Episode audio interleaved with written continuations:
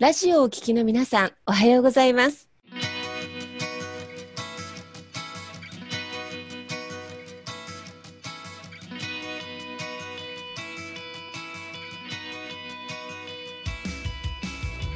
FM 那覇より毎週日曜日9時30分からお届けしております坂本典彦のラジオ経営塾が今日も始まりました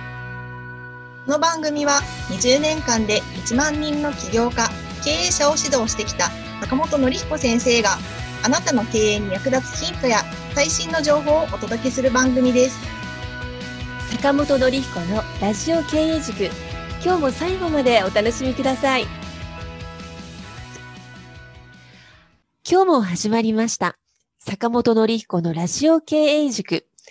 パーソナリティは私中田民子と根葉智美がご一緒させていただきます、えー、では坂本先生根葉さん今日もどうぞよろしくお願いいたしますはい、よろしくお願いいたします。す。はい。今日のお題ということでですね。はいあのー、キャリア教育。はい。ね。あの、経営塾でなんでキャリア教育なの？っていうことなんですが、ちょっとこの辺を今日も3人フリートークでお話を進めたいなと思ってまして、えーパーソナリティ中田ですが、今日ちょっと坂本先生からですね、ご用命つかまつりましてはいですね、ちょっと少しリードをしていきたいなと思っておりますが、は、はいよろしいでしょうか？はい。お願いします。はい。あの私自身はですね、国家資格のキャリアコンサルタントという資格で、まあ実はあの普段、パーソナリティのお仕事、お仕事っていうかこの役割以外のところで、まあ中学生、高校生、大学生のまあ就職に関する、まあキャリア教育ですね、仕事だけではないんですけれども、あとは大人の特にまだ30代の女性に対する、まあ転職しようかとかね、そういったご相談ごと講座で受けたりとかしています。それでここ最近ちょっと思ったのがですね、あの、子供たちがいずれまあ仕事に就いたりすると思うんですけど、やっぱね、この関わってる親御さんはじめ大人の周りの働き方っていうものが、意外とね、子供たちの教育に影響してるっていうことを感じておりまして、えー、その辺をちょっとね、お話をしたいと思っておりますけれども、はいね、先生。うん。ね。いや、でも本当キャリア教育すごい大事だなと思ってて、あの、僕も今、いろんなところでちょっとお話しさせていただいてて、今日もそれこそクラブハウスで朝ちょっと話したんですけど、まあ、その方、女性の方で、あの、幼児教育、子供、小学校上がる前の幼児教育やってる方なんですよ。江野先生で幼児教育やってるんですけれど、なんかすでに子供たち、もうその幼稚園ぐらいの子からもうクリエイティビティがないっていう。そういや、なんか、あんまりその自由にできないっていう子が結構多いらしくて、うん。えーで、その先生は、だからそういう絵を描くっていう、絵を自由に描いていいんだよっていうところで、結構その子供たちが自自立性というか自発性みたいなのを指導されて、まあそれをね、今、広げていきたいって頑張ってる先生なんですけど、いや、もう小さい子からもうなんかもう、なんかもう、型にはまっちゃってやらないといけないとか、まあの子ってね、やっぱその、まあもう YouTube とかでね、すぐ見れちゃうっていうか、あの、すぐタップしちゃうと何でもすぐ入ってきちゃう部分があるんで、やっぱ自分で考えるっていうのが、やっぱりちょっと弱くなってるのか、で、あとなかなか運動しなかったりするみたいで、うんうんうんなんでそこから、なんかね、あの、もっと自由に絵を描いていいんだよとか、なんか、そういうのを教えてあげられると、すごい子供たちの自立性というか、自発性が、すごい養われてくるって言って、うわあこれ確かに、このままね、そういうのを教わらずに育った子は、もう大人になって本当にやりたいことわかんないし、自分で何かをクリエイトするってことはないまま育つんだなと思って、ちうんょっとゾッとするなと思ったんですけれど、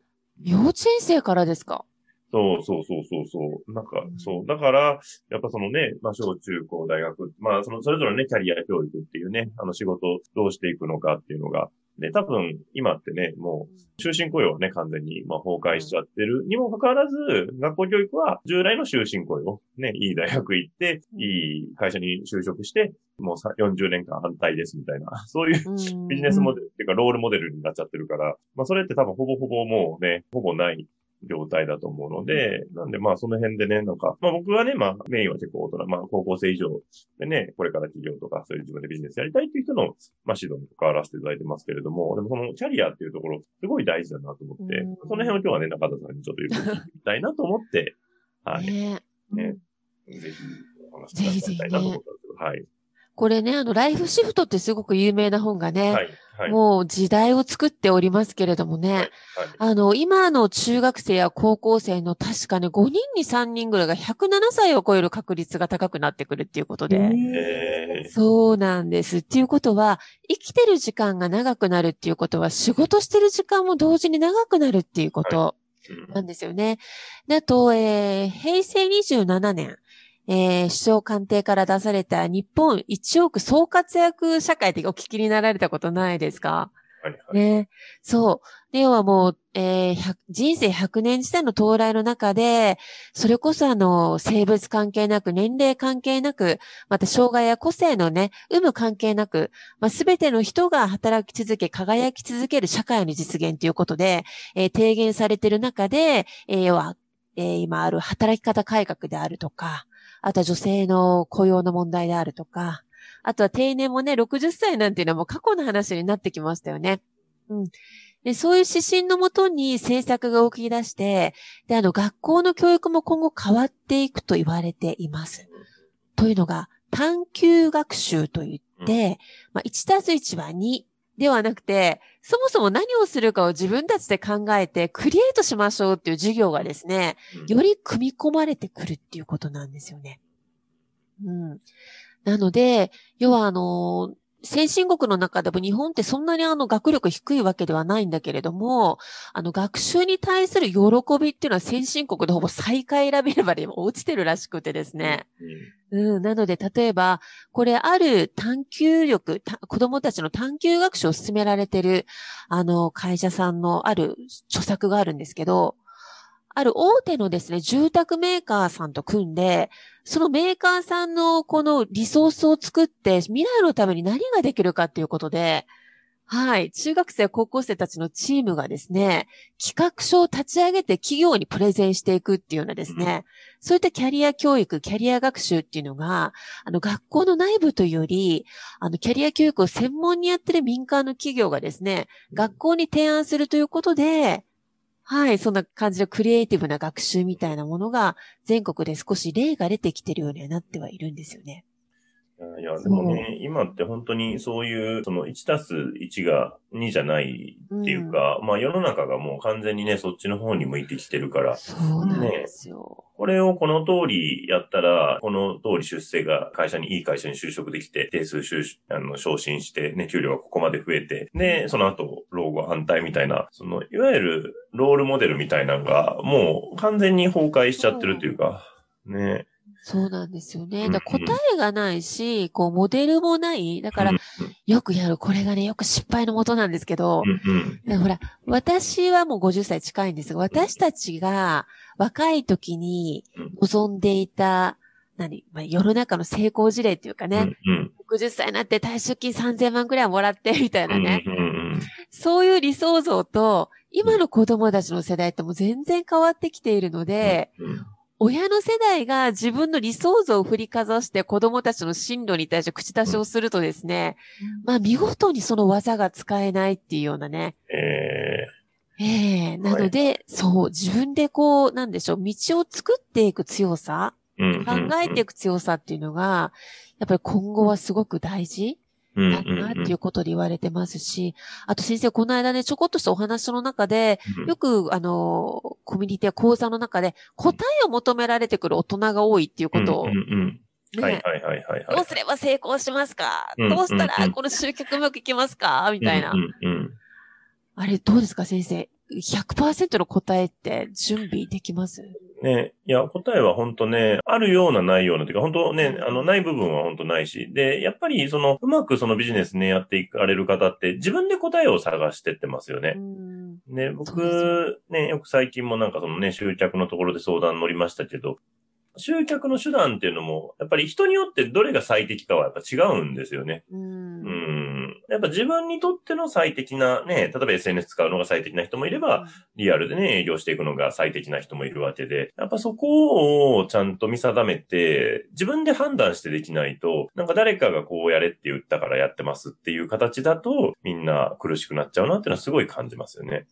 ああ、確かに。確かに、朝そうですよね。なんか SNS もね、あの、好みもあるし、やっててきついなと思うこととかもあったり。ありますね。私も継続がそもそも苦手だから。私は、あの、今お話聞いてて、判断力を自分でこう身につけていくのすごい大事かなと思いました。自分でやらないって決めるとか、これをやっていくっていうふうに自分で決断していくっていうのが、やっぱ人に求めちゃいけないなと思って聞いてました。でもなかなかね、難しいところですよね。私たち多分、あの、この何十年も1たす1は2だって、またそこで評価があったりとかね、そこで学校が決まったりとかっていうことがあるので、なかなかその枠から出るのってね、これからの子供たちの邪魔をしないっていうかね、応援をしないといけないなって部分ではありますけどもね。ね。だからやっぱね、もう既存の学校、まあ学校教育のいいところも当然あると思うんですけど、うん、基礎学力っていうところでね、いいところあると思うんですけど、そこで今足りてない部分っていうのもやっぱりあるのかなっていうふうに思って、まあどうしてもね、試験がね、暗記力を問うものになっちゃってんで、うん、ね、なかなかその方のね、その、まあ自主性とか発想力とかアイデア力みたいなのを問う試験になってないから、どうしてもいかに暗記の量が多いかになってしまうんで、うん、暗記の量とあと事務作業スピードがどんだけ速いかですよね。まあそこにどうしても偏ってしまうので、なんでね、そういうそのキャリア教育っていうね、これからの新しい教育っていうふうに考えていくと、やっぱり無から有を生み出してあったりとか、まあ答えのないところに、あの、を進んでいく力であったりとか、まあそれはすごく大事かなと思いますよね。いや、本当にそうですよね。あの、本当おっしゃる通りだと思いますね。うん、でね、なんかあれですよね。ちょっと私も今、子供たちとか大人両方キャリア教育みたいなところで携わってるんですけど、でもこの大人である私たちがいかにロールモデルっていうかね、道を作っていって背中で見せてあげられるかっていうのも大事かなと思ってはいて、この、は、まあ、先生のね、立志塾では起業の仕方っていうのをね、勉強しに行くところですけど、この、なんだろう、学び続けて働き続ける？うん、で、トライアンドエラーの中から学んで、また次の授業の、まあね、アクションを立てていくとかね、うんうん、そういうところを、大人子供関係なく怖がらずにやれて道を築いていけるかどうかっていうのが、あの、キャリアって子供だけのものでもなくて、一生涯続くのがキャリア。うん、自分のキャリア形成、人生形成って言われてるのでね。なんか、そういう中で、こうやって学、まあ、このラジオ一番そうですけどね。うん、経営とか企業を学ぶ朝とかね。うん、そういうのもある意味、大人としてもありだし、子供たちにちょっと姿勢として楽しんでやってるんだよっていうことを見せられる一つのキャリア教育かななんて思ったりもしてますけれどもね、先生。いや、もう本当にそれはね、すごく思いますね。なんで、あの、僕がね、その企業とか、まあ、知恵っていうところをお伝えさせていただいているのも、あの、皆さんに、あの、選択肢を増やしたいなと思ってるんですよね。うん。で、どうしても皆さんお金を稼ぐとか、生活費を稼ぐってなる。どうしてもどっかに雇われてっていうのが、まあ、最初の発想としてはやっぱり行きやすいんですけど、で、それが決してダメとは思わないですし、もちろんそれはそれでね、素晴らしいところなんですけど、あの、そこで行った時に、あれなんかでもこれやってるけど、なんか自分がやりたいことじゃないなとか、ね、あんま楽しくないなって思って、で、で、それでね、あの、2、3年我慢するぐらいはいいと思うんですけど、うん、あんまりそれが長くなる、10年我慢するとか20年我慢するとなると、ね、ちょっと、本流から外れてくるのかなっていうふうに思うので、うん。なんで、まあそういう意味でね、あの、自分でもやっていけるっていうその力とかスキルを身につけることで、まあ選択肢が広がるなと思って。で、で、自分でもやっていけるっていうね、独立やっていけるっていう選択肢を持ちながら働くっていうのもすごく素晴らしいと思うんですよね。実際にね、うちでやってる方とかでも、自分でもやりながら、まあ、会社でも勤めながらっていう方もいらっしゃったりしますから、うん。なんで、そういうね、まあ、キャリア教育のね、ね、僕はキャリア教育って言ってないんですけど、まあ、それの本当選択肢の一つを増やすっていうところでね、ここちゃんできたらなっていうふうに思ってますかね。でも本当、先生、そうですよね。なんか、でも考えたら、まあ答えがない時代かもしれないけど、選択肢がすごく自由になったっていう。うん。ねえ。でもその分学んでいって繋がっていく力って大事ですよね。うん。いや、それすごい大事だと思います。で、やっぱりそのせ、で、選択の、やっぱ大人の役割は、やっぱ子供たちに、その選択の自由を奪わないようにしてあげたいなっていうふうには思ってて、最初に子供がどれを選ぶかはね、やっぱり子供の意思だと思うんで、尊重しないといけないんですけど、なんか大人が、いや、それはダメだからとかどうだからっていうのが、アドバイス的なね、助言で言うのはいいのかなというふうに思うんですけれども、なんか決めつけてしまうしまうと、その子供たちのそのやる気というか、そこがそがれてしまうのかなと思うので、なるべくその子供たちの選択の自由として、まあ選択肢を与えてあげるっていうのは、あの、大人の役割としてはすごい大事なのかなっていうふうに思いますよね。大事ですね。こう、よくあの、ティーチングしなくてコーチングっていうね。教えるんじゃなくて引き出して伸ばしてあげてっていうね。うん、そうやって考えると、やっぱ関わる私たちの器を拡大しておくことってすごく大事かもしれないですね。いや大事だと思います。なんでね、あの、でもさっきね、冒頭言われたように、本当に今100年以上生きる人が今後、もう半数以上になってくるっていうね、あの、形も含めると、やっぱり自分で生み出せるというか、ビジネスもそうだし、価値も生み出せるっていうところを持ってる人とそうでない人とでは、やっぱりね、生きる年数が長いので。長いですね。ね、昔だったらね、もう嫌なことを30年我慢して乗り切れば、あとはリタイア生活みたいな感じだったんですけど、ね、今はそういかないですからね。うん。本当ですよね。だから働き続けよう、学び続けようということと、うんうん、あと仕事も、なんでしょうね。いくつか変わって当然になるし、あと、せん、ね、副業とかが認められてきている世の中になってるから、うんうん、それこそ、ね、正社員として属しながらも何か自分としてのビジネス、ワークバラン、ワークスタイルっていうか、それを持ってるっていうこともね、今後大きくありですよね。そうですね。うん、もうね、副業が5年ぐらい前までは副業を認めてる会社が10%以下だったのが、うん、もうね、今は5割超えてるっていうふうに言われてますから、ね、ねまあそう考えるとね、もう副業っていうか自分でビジネスを作るっていうスキルがね、あるかないかは、その方の、それこそキャリアプランに大きな影響あるなっていうふうに思うので、うん、うん、そこは非常に大事かなっていうふうに思いますよね。そうですよね。さっき幼稚園生がもうクリエイティブではなかったって話がね、ありましたけど、でもあれなんです、あの、キャリア教育ってちょっと発達段階があって、はい。小学生のうちはですね、はい、親があれになりなさい、これになりなさいではなくて、まあ、理想としてはですよ、うん、好きなこととか強みを一緒に見つけといてあげるっていうか、例えば勉強できなくても野球がすごく上手とか、もうそれは素晴らしいことだし、絵を描くことが好き、もうそれも素晴らしいことだし、この、この子自身が自分と会話して何が楽しくて何が好きなのっていうのが、中学のまた学習の時期に入ると、それがどんどん強みになってくるって言われれているので、とにかく好きと楽しを見つけといてあげるのが小学校とか幼少期はすごく大事と言われてますね。で、これが中学校になって科目になった時にね、またより分かってくることと、あとはこれぐらいになると周りの職業人、親をはじめとして、いろんなまたロールモデルに触れていく中で世の中に対して目を開いていく。うん。だから段階的なんですよね。あの、昔ちょっと一個失敗したことがあって、先生実は。はい。はい。うち娘がいるんですけどね、小さい時に、通訳になりたいっていう言葉を言ったんですよ。はい、あ、へえ、はいはいはい。小学校3年生か4年生、今はもう全然違う道の方向ですけど、うんその時に親ってね、子供を守りたいって意識が逆転しちゃって、え、でも通訳なんてさ、つって、すごく大変な仕事で食べられないよっていうことを周りで寄せたかって言っちゃったのね、その時に。はいはい、はい。飲んでた感じでもないんだけど、うん、その一瞬で顔が曇った時に、あ、もうこれは私は一生やらないと思って、これ以降はもう全然否定することなく、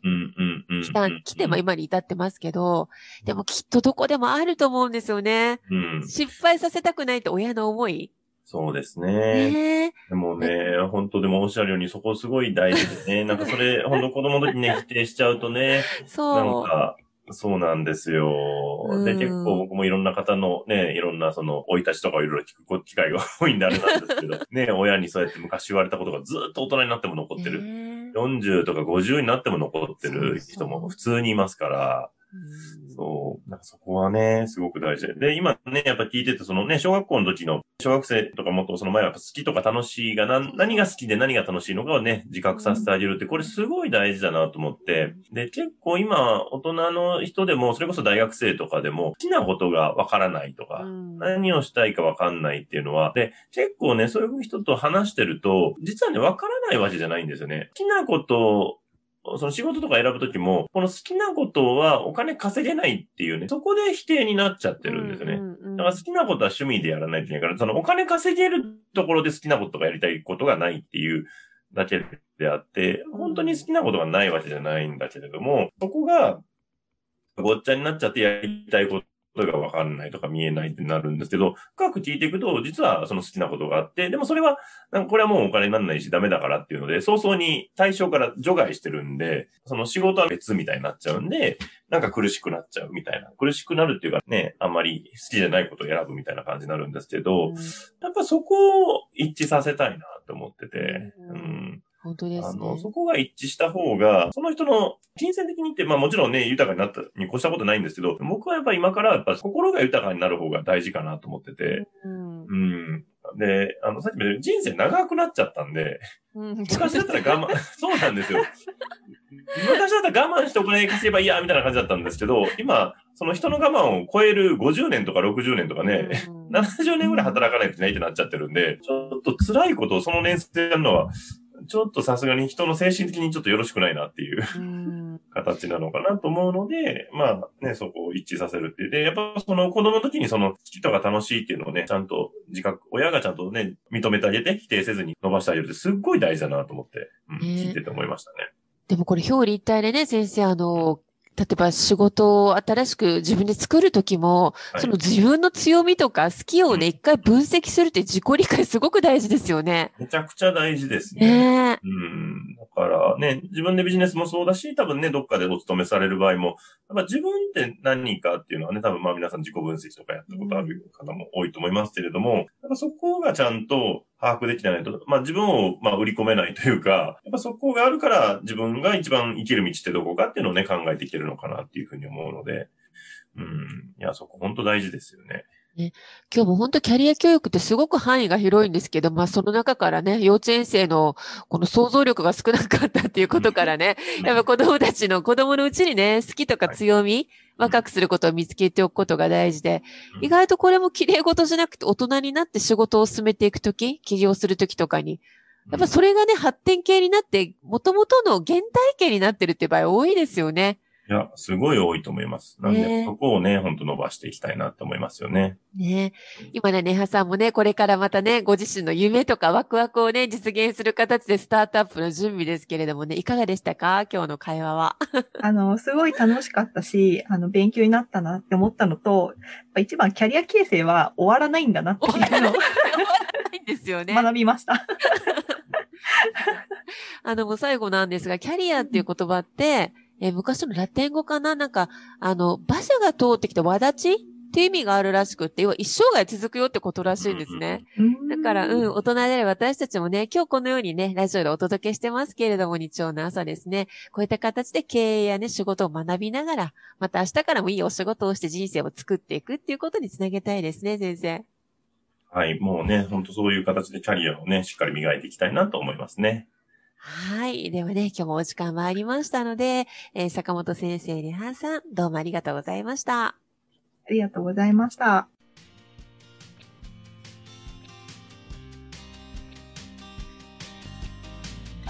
この番組では、企業や経営についてのご質問を募集しております。こんなことで悩んでいます。こんな場合はどうしたらいいの？などなどご質問がありましたら、ぜひ番組宛てに送ってくださいね。はい、えー質問の宛先は立志財団のホームページよりお問い合わせの欄からご質問ください。えーその時には、えラジオ経営塾についてとお書きください。また、ツイッターでも質問を受け付けております。ハッシュタグ、ラジオ経営塾をつけて投稿してくださいね。この番組は沖縄の起業家や経営者のビジネスの成功に役立つ内容をご紹介しております。また来週日曜日9時30分よりラジオ経営塾でお会いしましょう。皆様楽しい日曜日をお過ごしください。